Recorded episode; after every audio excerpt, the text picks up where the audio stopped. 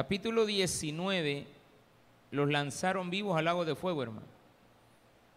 Capítulo 19, no son el versículo 11 al 13, son los versículos del 14 en adelante. ¿Lo tiene? Lea el versículo 14. Y los ejércitos celestiales, vestidos de lino finísimo, blanco y limpio, le seguían en caballos blancos. De su boca sale una espada aguda para herir con ella a las naciones y las regirá con vara de hierro. Y él pisa el lagar del vino del furor y de la ira del Dios Todopoderoso. Y en su vestidura y en su muslo tiene escrito este nombre, Rey de Reyes y Señor de Señores. Y vi un ángel que estaba en pie en el sol y clamó a gran voz diciendo, a todas las aves que vuelan en medio del cielo, venid y congregaros a la gran cena de Dios, para que comáis carne de reyes y de capitanes, y carne de fuertes, carnes de caballos y de jinetes, y carnes de todos, libres y esclavos, pequeños y grandes. Y vi a la bestia a los reyes de la tierra y a sus ejércitos, reunidos para guerrear contra el que montaba el caballo y contra su ejército. Y la bestia fue apresada y con ella el falso profeta que había hecho delante de ella las señales con las cuales había engañado a los que recibieron la marca de la bestia y habían adorado su imagen. Estos dos fueron lanzados vivos dentro de un lago de fuego que arde con azufre. Y los demás fueron muertos con la espada que salía de la boca del que montaba el caballo.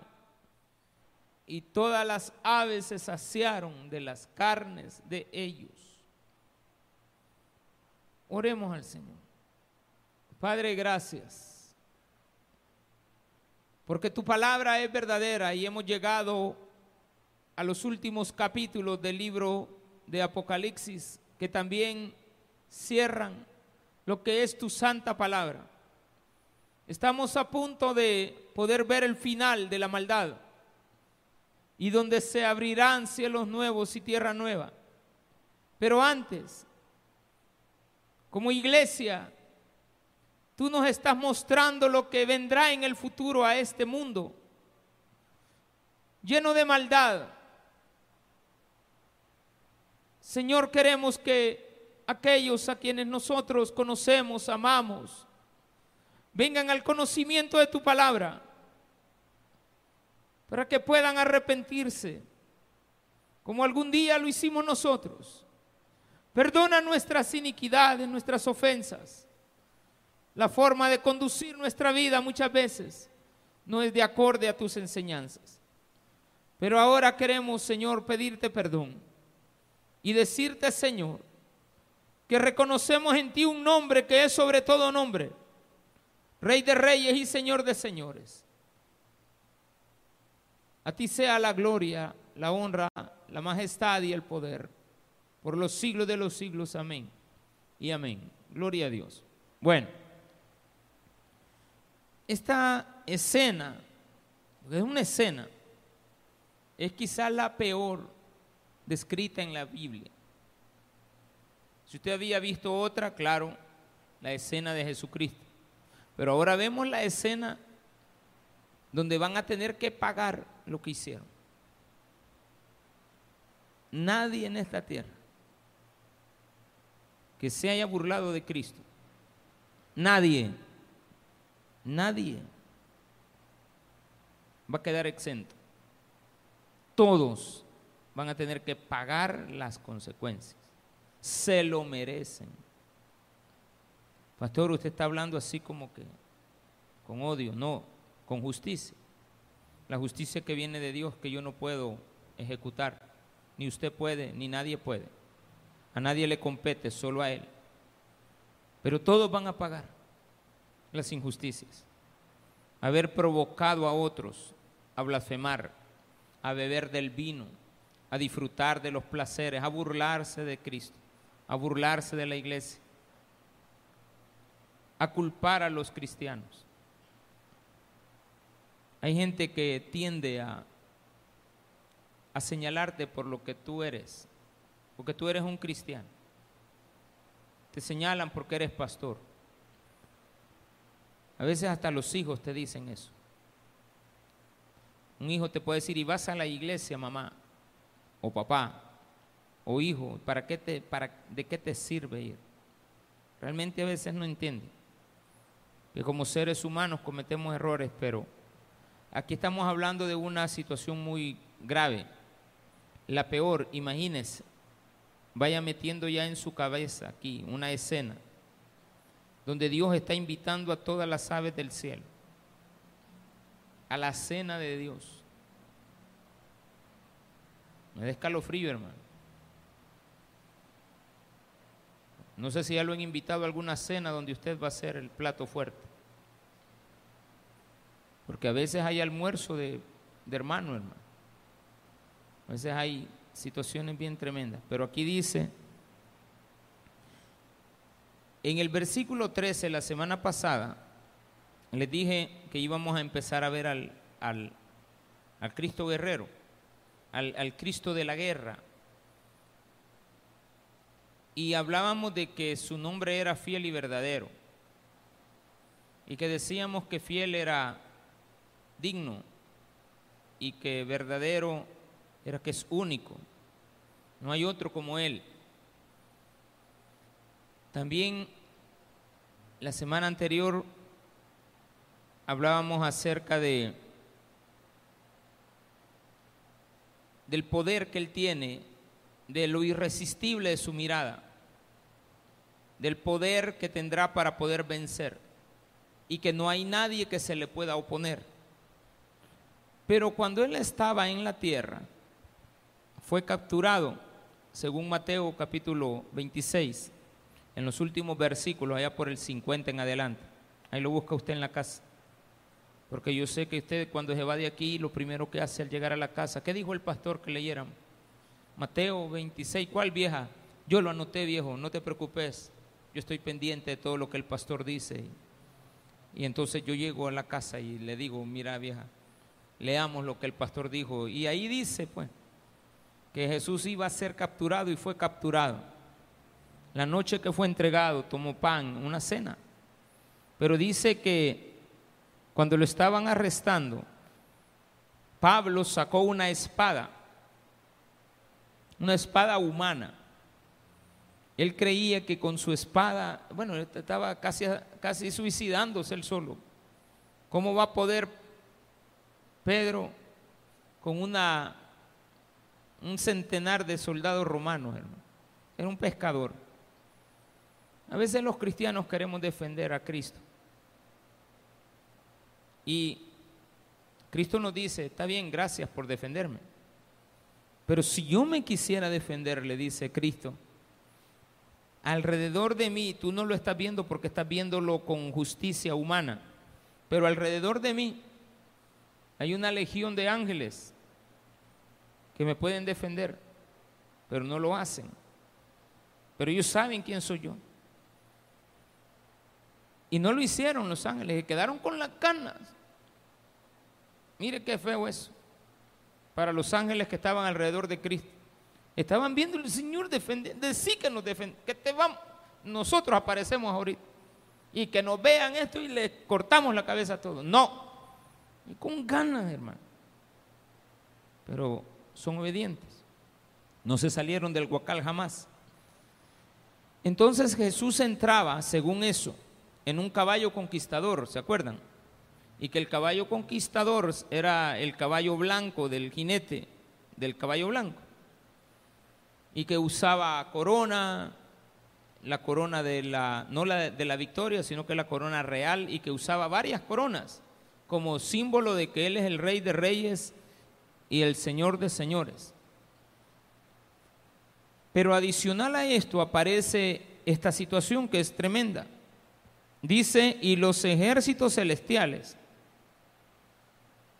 vestidos de lino finísimo, blanco y limpio, le seguían al jinete del caballo blanco. También ellos venían en caballos blancos, símbolo que son príncipes,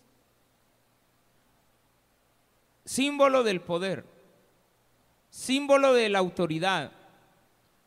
Y dice acá que de su boca sale una espada aguda para herir con ella a las naciones. Esto de aguda es la famosa espada de doble filo del capítulo 1 de Apocalipsis.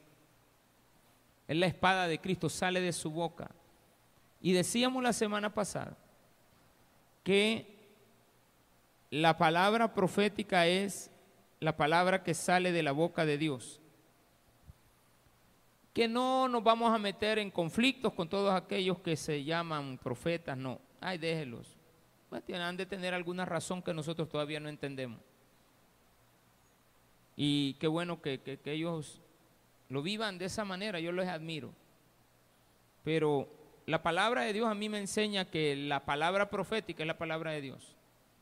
Y esto es lo que nosotros tenemos que predicar, la palabra profética. La palabra profética no habla de lo que te va a pasar a ti, sino que lo que tenemos que enseñarle a las naciones de lo que le vendrá a las naciones. La palabra profética no, no tiene nada que ver, hermano, le quiero profetizar. Eh, tal vez Dios te ha utilizado para advertirte y ahí tal vez lo puedo entender de esa manera, que Dios te está mandando a alguien para advertirte de un peligro. Qué bueno, te puede hablar en sueños, tú puedes tener el don de la profecía.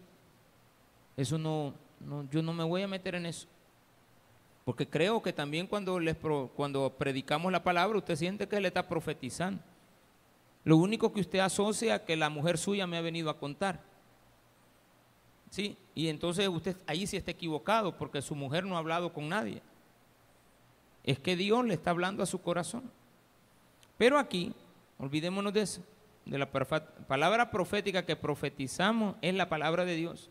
Y lo decíamos la semana pasada, que esa era la palabra profeta. Dice en el versículo 10, adora a Dios porque el testimonio de Jesús es el espíritu de la profecía. El testimonio de Jesús lo que Jesús testifica es el espíritu de la profecía, el verdadero espíritu. Ahora, Jesús nos está dando a conocer a ustedes y a mí, nos está dando a conocer a todos la profecía de lo que le sucederá al falso profeta y a los seguidores del falso profeta, pero no al anticristo. Le falta eso, Satanás falta. O sea que Satanás nos queda para el capítulo 20. O sea, ahorita no nos vamos a cenar a Satanás, ¿de acuerdo? No, ahorita nada, hermano. Ahorita dice acá, de su boca sale una espada aguda para herir con ella a las, las naciones. ¿Cuántas? Todas las naciones. Porque Nerón se creía que vivía en, entre los partos, allá por, se había ido huyendo a, Teherán, a Irán, donde ahora es este presidente que anda ahí por toda América Latina, desde ahí, de Teherán, se había ido a vivir a donde los partos, allá a la Asia Oriental, pero no era cierto, pues Nerón había muerto. Entonces se le llamaba el Nero Redivivus. Entonces se creía que él había, iba a organizar una, una guerra donde iba a reunir a todas las naciones y que entonces iba a gobernar el mundo. Eso era la creencia antigua cuando se escribe Apocalipsis, para que usted tenga una idea de dónde viene el pensamiento de Juan. Pero Juan está viendo una realidad en el cielo, de las cosas proféticas que Dios nos está advirtiendo a nosotros, no tanto advirtiendo, voy a corregir, dando a conocer a nosotros de las cosas que le sucederán al mundo como una forma de advertencia a ellos, a los que no conocen, de que Cristo vendrá.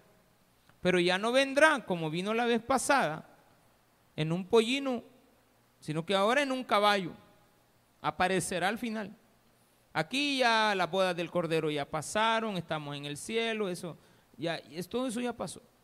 Esta es la última escena para conocer lo que le viene a la tierra. Después de esta escena no queda nadie. Dice acá la Biblia, y él regirá con vara de hierro, hermano. Cualquier cosa que usted vea en la tierra que tenga que ver con vara de hierro no es nada en comparación al poder de Cristo cuando Él gobierne, pero no gobierne para dirigirnos, sino que venga a la tierra a pelear. O sea, nadie ha visto a Jesús peleando. Hemos visto ángeles. Hemos visto de todo. En Asiria, Dios mandó un solo ángel y mató a 185 mil. Y si no es que se detiene, hermano, los mata todos. El ángel del Señor, por supuesto, se le llama así. Pero ahora lo vemos en una escena donde Él es el que aparece con nombre y apellido, Rey de reyes y Señor de señores. Porque dice que regirá con vara de hierro y Él pisa el lagar del vino del furor y de la ira del Dios Todopoderoso. Bueno, la gente estaba acostumbrada, según lo que sabemos en Apocalipsis, la gran ramera había invitaba a todos sus a todos sus capitanes y correligionarios a celebrar grandes banquetes. Y un día de estos explicaba que estos banquetes tenían que ver con cosas extravagantes. Eh, comida que la licuaban el oro y, la bañaban, así como que usted, usted a lo más que llega, yo lo he visto, es agarrar yema de huevo, batirla y echársela al pan. Entonces viene usted, le pone doradita la, la la tortita de yema que hace, hasta ahí llegamos. Estos no, mi hermano. Estos no batían la yema del huevo, batían oro y se lo untaban a los, a, los pavos. Ah, yo no creo que hayan sido pollos, han de haber sido faisanes, de seguro. A las manzanas. Y así se las comían. Dice la Biblia o sea, lo describe como grandes banquetes. La historia nos cuenta que esos grandes banquetes gastaban miles de miles, de miles, de millones de dólares, equivalentes al precio de actual. Aquí están peleando por un hospital que va a valer 50 millones. Hermanos, esos 50, esos se gastaban 50 millones en una noche. Y eran los mercaderes de la tierra, eran los dueños del mundo. Pero dice la Biblia en memoria de esas cenas y en memoria del vino, porque esta idea está en, Isaías, donde se nos habla acerca del rey guerrero, y Ezequiel capítulo 37, lo vimos hace poco, donde describe la cena del, Señor. Y la cena del Señor no la describe como la que vamos a ir a, a comer nosotros, no que la cena de Dios invitados a la cena de Dios es invitados a la muerte de todo el mundo, donde las personas que van a comer, eh, eh, los seres que van a comer son todas las aves del mundo, invitados a comer cadáveres. Ustedes pueden imaginar eso. Porque Cristo saldrá a pelear contra el anticristo. Que en este caso, en aquella idea famosa de, de Juan, era Nerón no había otro. Mira, Nerón lo pueden pintar a veces, hay quienes lo quieren defender. Está bien que lo defiendan como un gran constructor, como alguien que cambió la ciudad, un gran estadista, pero malo es malo. Malo, lo más malo que usted se puede imaginar. No ha habido otro. Y si la Biblia lo describe es porque a él se referirá siempre para dar a conocer la maldad de una persona. Entonces la Biblia nos dice acá que Él regirá a todas las naciones con vara de hierro y hará pisar el lagar. Es decir, ¿para qué es el pisar el lagar? Es pisar las uvas. ¿Y qué vamos a sacar cuando se pisen las uvas? Vino. Pero este lo está haciendo Dios. Entonces Dios les está preparando, mire qué cosa. Vino querés, yo te lo hago. ¿Querés ponerte bolo? Ya te preparo el vino. Yo te voy a preparar un vino, pero de ese que no, vas a necesitar una caja de cervezas para ponerte bolo. Te voy a preparar una bebida embriagante y se las prepara. Dios haciendo el, el vino del furor. Dice, el vino de la ira de Dios. Cristo pisará el lagar y del lagar saldrá el vino. Y será para que beban todos esos borrachos que se burlaban de Dios blasfemando el nombre de Cristo. Toda la gente que blasfema el nombre de Dios, toda la gente del mundo que ha nacido hasta el día de hoy, si es que Cristo viene ahora, empezarán a vivir en esta tierra una situación tan delicada que la hemos descrito desde el capítulo 5 de Apocalipsis hasta el capítulo 17, que llegamos con todos los juicios que vienen hacia el mundo. Falta un juicio. Se llama el juicio final. Ese está en el otro capítulo. Donde dice la Biblia que los que murieron, están vivos todavía. O sea, la gente que ha muerto, ha muerto. Pero la Biblia afirma que están vivos. Qué cosa seria. ¿Usted cree que la gente ha muerto? Pero la Biblia dice que han sido enviados al Seol, a un lugar para esperar, están muertos en esta tierra, para esperar el juicio final donde les van a volver a dar la vida, para que se den cuenta que no estaban muertos, sino que andaban de parranda. ¿Andaban de qué? De parranda. No, no andaban de parranda, hermano. Esa es la canción. Estaban muertos en el lugar de tormento esperando el juicio final. A veces uno ve en las cárceles del, mundo y dice, no se comparan a la cárcel que está viviendo el fallecido. No se comparan jamás al sufrimiento que este mundo tendrá por haberse burlado de Dios. Ahora, como cristianos nosotros nos portamos mal, hacemos cosas indebidas, está bien, mire, vamos a pagar las consecuencias. Pero que somos hijos de Dios, somos hijos de Dios. Ahora, hay personas que se creen hijas de Dios que no son. Y usted tiene que estar consciente si usted es hijo de Dios o no es hijo de Dios.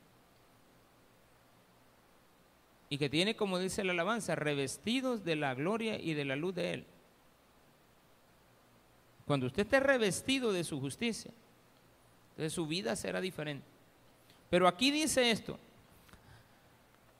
y de la ira del Dios. Y en su vestidura, en su muslo, tiene escrito este nombre, Rey de Reyes. Si él viene en un caballo, la idea, la, la, la escena que ve Juan es que Jesús sale en un caballo jineteándolo. Y evidentemente cuando un jinete va en un caballo, lo que se le ve al descubierto siempre, aunque se ponga un vestido, va a ser su muslo. Y en su muslo venía escrito un nombre, Rey de Reyes y Señor de Señor. Queda a entender eso, que todo el mundo no ve al jinete, ve el muslo del jinete, porque es lo que le queda a su altura. Entonces todo el mundo sabrá. ¿Se acuerdan que la semana pasada decíamos que el nombre de él no podía ser revelado? Que estaba como oculto y se acuerdan que decíamos que era porque cuando alguien conoce el nombre de una divinidad en aquella cultura, era porque usted tenía poder sobre la divinidad. Incluyendo a los demonios. Cuando usted sabía el nombre de el demonio, usted podía ordenar al demonio. Entonces los demonios le dicen, ya vienes a atormentarnos. Y entonces Jesús le dice, ¿cómo te llaman? Legión me llamo. Ah, pues te doy órdenes. Y se fueron para los cerdos. Porque ya sabía el nombre, podía dominar. Y yo hacía la broma, ¿ves? como cuando su mujer sabe su nombre, Julio César. Ay, yo ya siento, hermano, que hasta ahí llegué. Pero no es cierto. Siempre me perdona, siempre me. Por más que le saque cana verde, por más que le dé cóleras, ya me quiere usted, ¿de acuerdo? Quizás, ¿cómo que quizás? De gracia? Todavía lo dudas después de haberte aguantado a dos hijas que me han dado. Pero bien, aquí dice, y vi a un ángel que estaba en pie en el sol. O sea, este, este ángel tiene el poder. Y clamó a gran voz diciendo a todas las aves que vuelan en medio del cielo, venid y congregaos a la gran cena de Dios. Esta es la peor escena que usted se pueda imaginar en la tierra. La cena del Señor, la cena de Dios, donde con su espada le va a dar muerte a todos los enemigos de él.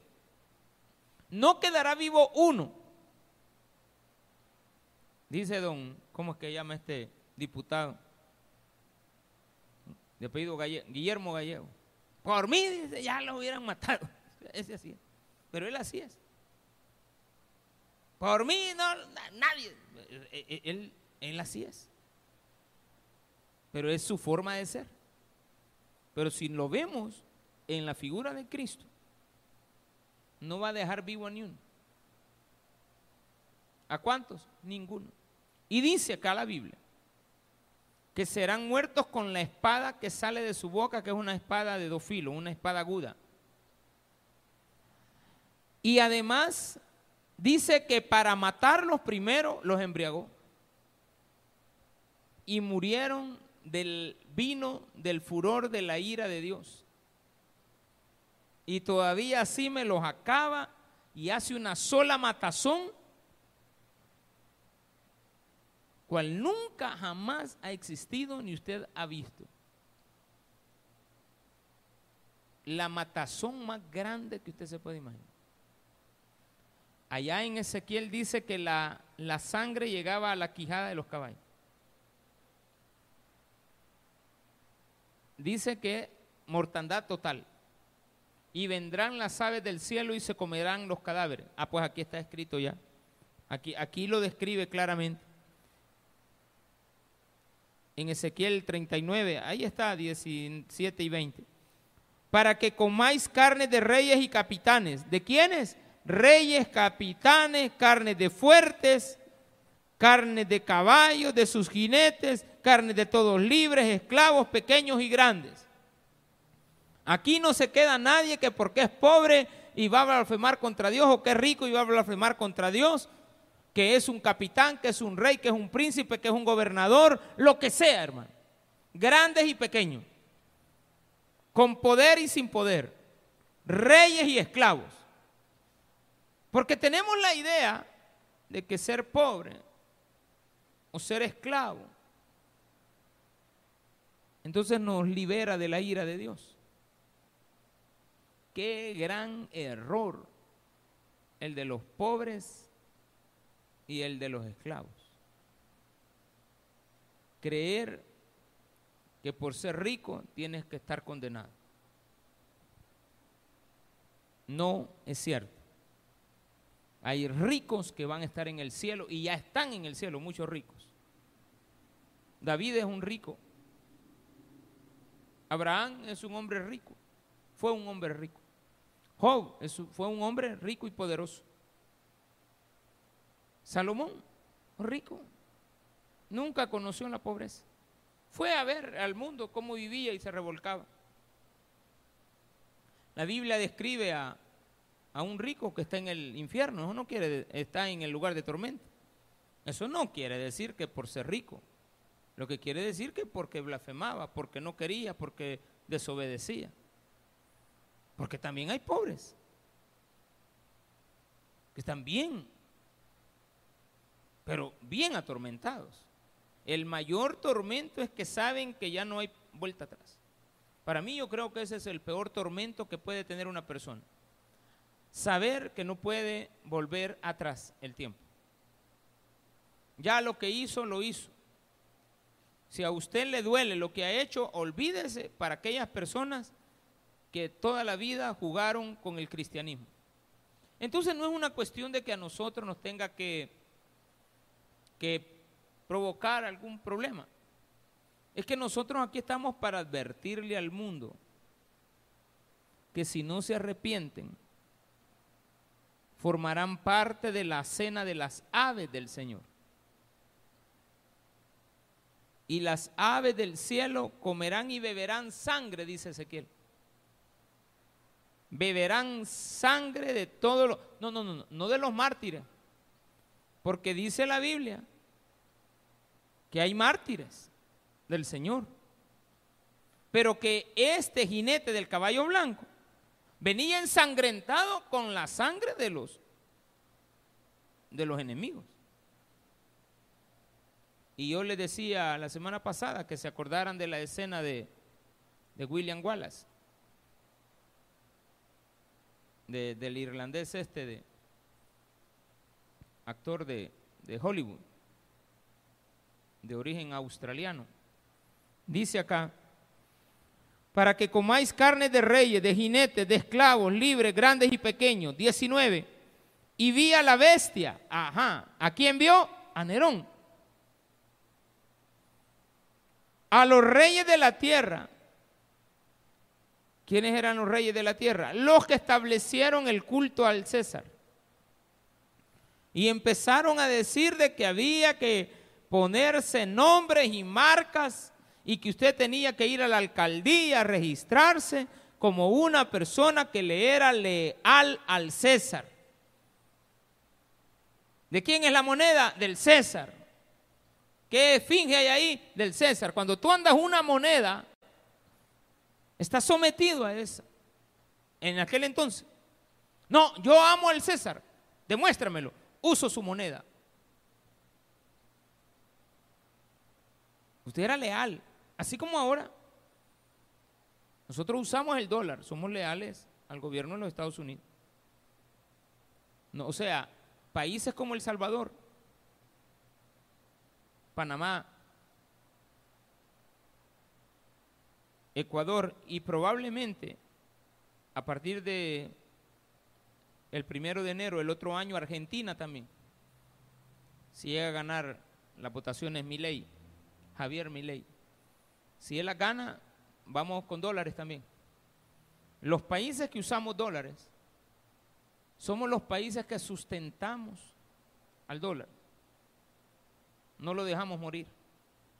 O sea, lo vamos a mantener. Porque nosotros usamos su moneda. Pero al usar su moneda somos leales. Yo no quiero otra moneda, quiero el dólar. Y tenemos aquí también los bitcoins, ¿verdad? Es otra moneda. Entonces, si nosotros la usamos, no la dejamos morir. En la medida que usted la use, no la deja morir. Y por eso es que se sostiene en el mundo porque es tanta la gente del mundo que lo está usando. Aquí en El Salvador nos pegó mucho, pero falta educación. Y el día que nos eduquen en eso, olvídese. Olvídese, usted va a ver los resultados. Pero lo que sí le digo, que simbólicamente, aunque usted no lo quiera, usted es leal a esa esfinge. Por eso es que muchos quieren quitar la cara de eh, eh, Isabelita ya. Hay que poner la cara de Juan Carlos, porque hay que ser leales a Juan Carlos. Es lo mismo, no ha cambiado. Usted llegaba a la alcaldía también, al CNR, a ponerse un certificado que le dijeran de que usted era leal al César y que para usted Nerón era Dios. Y usted mandaba a escribirlo y le ponía ahí en el rótulo. En esta casa somos del Taber de Apopa. Por favor, no molestar. ¿Y por qué no? Más lo van a llegar a molestar, más lo van a llegar a hostigar. Entonces aquí dice esto, Vi a la bestia. ¿Quién era la bestia? Hemos dicho que era, en otras ocasiones, dijimos que era Nerón, ¿verdad? Y dice también, a los reyes de la tierra, los reyes de la tierra eran los partos que apoyaban a Nerón, de donde también podemos tomar en cuenta aquellos que establecieron el culto al César, de donde surge la idea de que el César está vivo y que la bestia ha tomado eh, nuevamente vida, que estaba herida, pero volvió a la vida. Y dice también, reunidos para guerrear contra el que montaba el caballo y contra su ejército. Pero no contaban con la astucia de Dios. A la bestia no la mataron, la apresaron. Media vez en las películas épicas agarraban al rey, pues ya, ya terminó la guerra, ya estuvo, ya perdieron. Allá y peleaba Francia contra Inglaterra y agarraban al rey de Francia. Y después agarraban al rey de Inglaterra. Pastor, ¿a usted le gusta ver películas? Sí. Yo paso viendo películas cada rato. Me gusta, no sé. A mí me gusta la actuación, a mí me encanta la actuación. Me gustan los actores, me, encanta. Yo, yo, no sé, ellos viven sus personajes. A mí me gusta eso. Pero aquí aparece la bestia y es apresada. Y dice también, y con ella al falso profeta. ¿Quién era el falso profeta? Aquel falso profeta que le decía a la gente que tenían que adorar al César.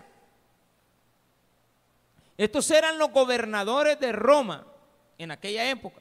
en la actualidad tenemos que ver la imagen reflejada en alguien que engañará a las naciones cuando la iglesia esté en el cielo, habrá en la tierra un organismo internacional que se encargue de dictar los lineamientos para adorar a la bestia.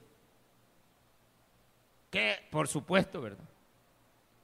Tendrá que ser parte de la trilogía satánica.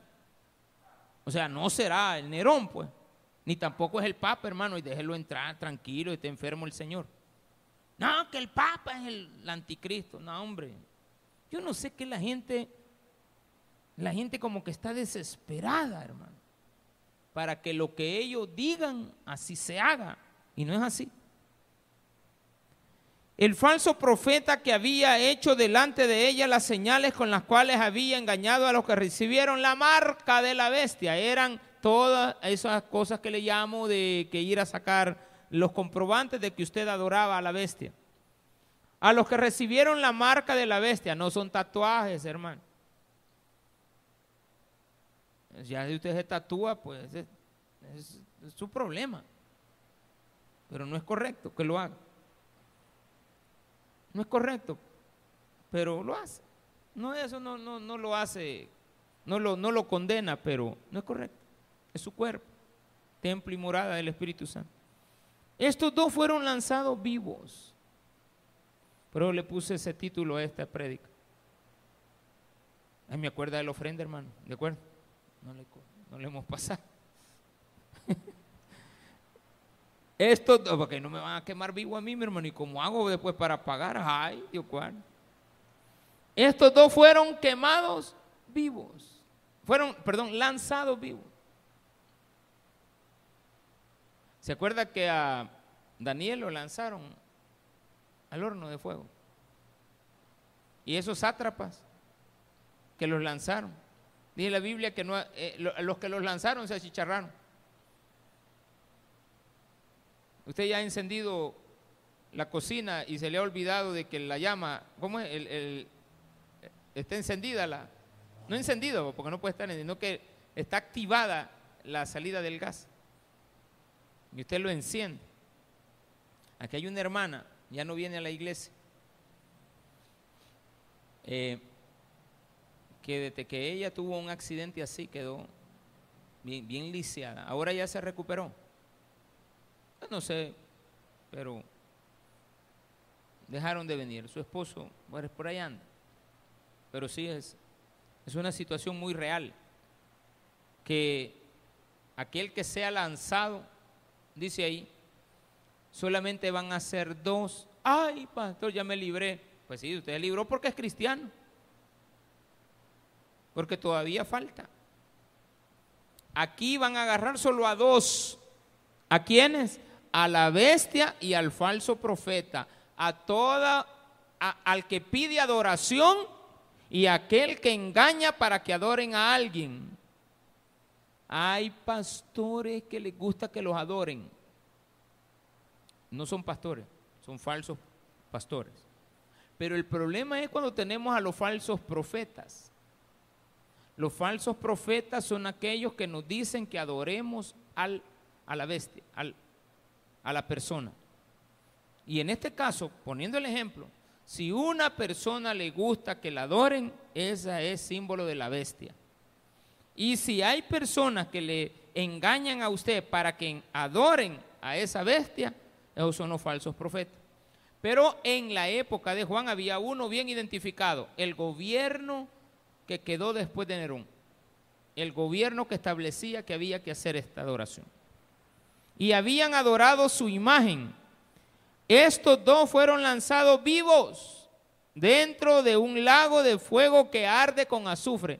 Pastor, y ya se habrán muerto. Esto no ha sucedido. Eso fue lo que Juan vio. Juan vio que agarraron a Nerón y lo tiraron al y que agarraron al gobierno romano y lo tiraron ahí, a los líderes del gobierno romano, y los tiraron. ¿Esto qué simboliza?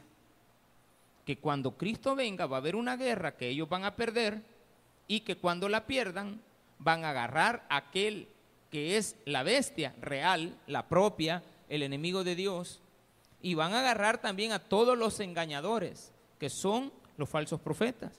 O resumido en un solo nombre, el falso profeta. Y los demás, todos los demás, menos usted no, mi hermano, y yo, pastor, no. Los demás fueron muertos con la espada que salía de la boca del que montaba el caballo, no por los ángeles, sino que por la espada que salía de la boca del jinete que iba montado en el caballo blanco y ese usted sabe que es Cristo. Amén. Por lo tanto, quien va a vencer en la última batalla se llama Cristo. Esta es la idea del Armagedón. Y a todas las aves se saciaron de las carnes de ellos. Que no se nos olvide que esta era una cena, ¿de acuerdo? Y va a haber una cena con los cadáveres de la gente. Pero ahora falta, por eso aquí al final puse esta frase, Solo nos falta Satanás la otra semana. ¿Qué va a pasar con él? Ay, hermano. Engañado, van a engañar al engañador, ¿de acuerdo? Porque lo van a sacar para que engañe, pero es el engaño para, para terminárselo. Dios no puede ser burlado. Y usted ahora, espero en el nombre de Jesús, que por el hecho de que Cristo a usted lo ha liberado de todo esto, hermano, pórtese bien. ¿De acuerdo? No le cuesta nada. Respete a Cristo sobre todas las cosas. Respete su vida. Respete el día que tiene. Ame. Hoy en la noche váyase a la casa. Si está molesto con la señora, hágale un café, hombre. Si está, haga lo que quiera. Si, si, si lo va a tapujar de, chocolate, dame chocolate vieja, yo te quiero. ¿De acuerdo? Y que quede ahí todo con pan francés, chocolate y unos 40 guineos. Mm, mañana va a quedar listo. ¿Para qué? Ahí, después me cuenta. Haga esa combinación, nombre de cuarto. Usted porque está viejo, pastor, ya ni la leche entera le sirve. Cabal, hermano. Tomo hasta leche descremada, hasta esa me hace daño. ¿Hacia dónde vamos? Vamos a la victoria final. La victoria final es cuando Satanás sea vencido. Espero que usted esté aquí la próxima semana para oír esa historia. Démele un fuerte aplauso a nuestro Señor.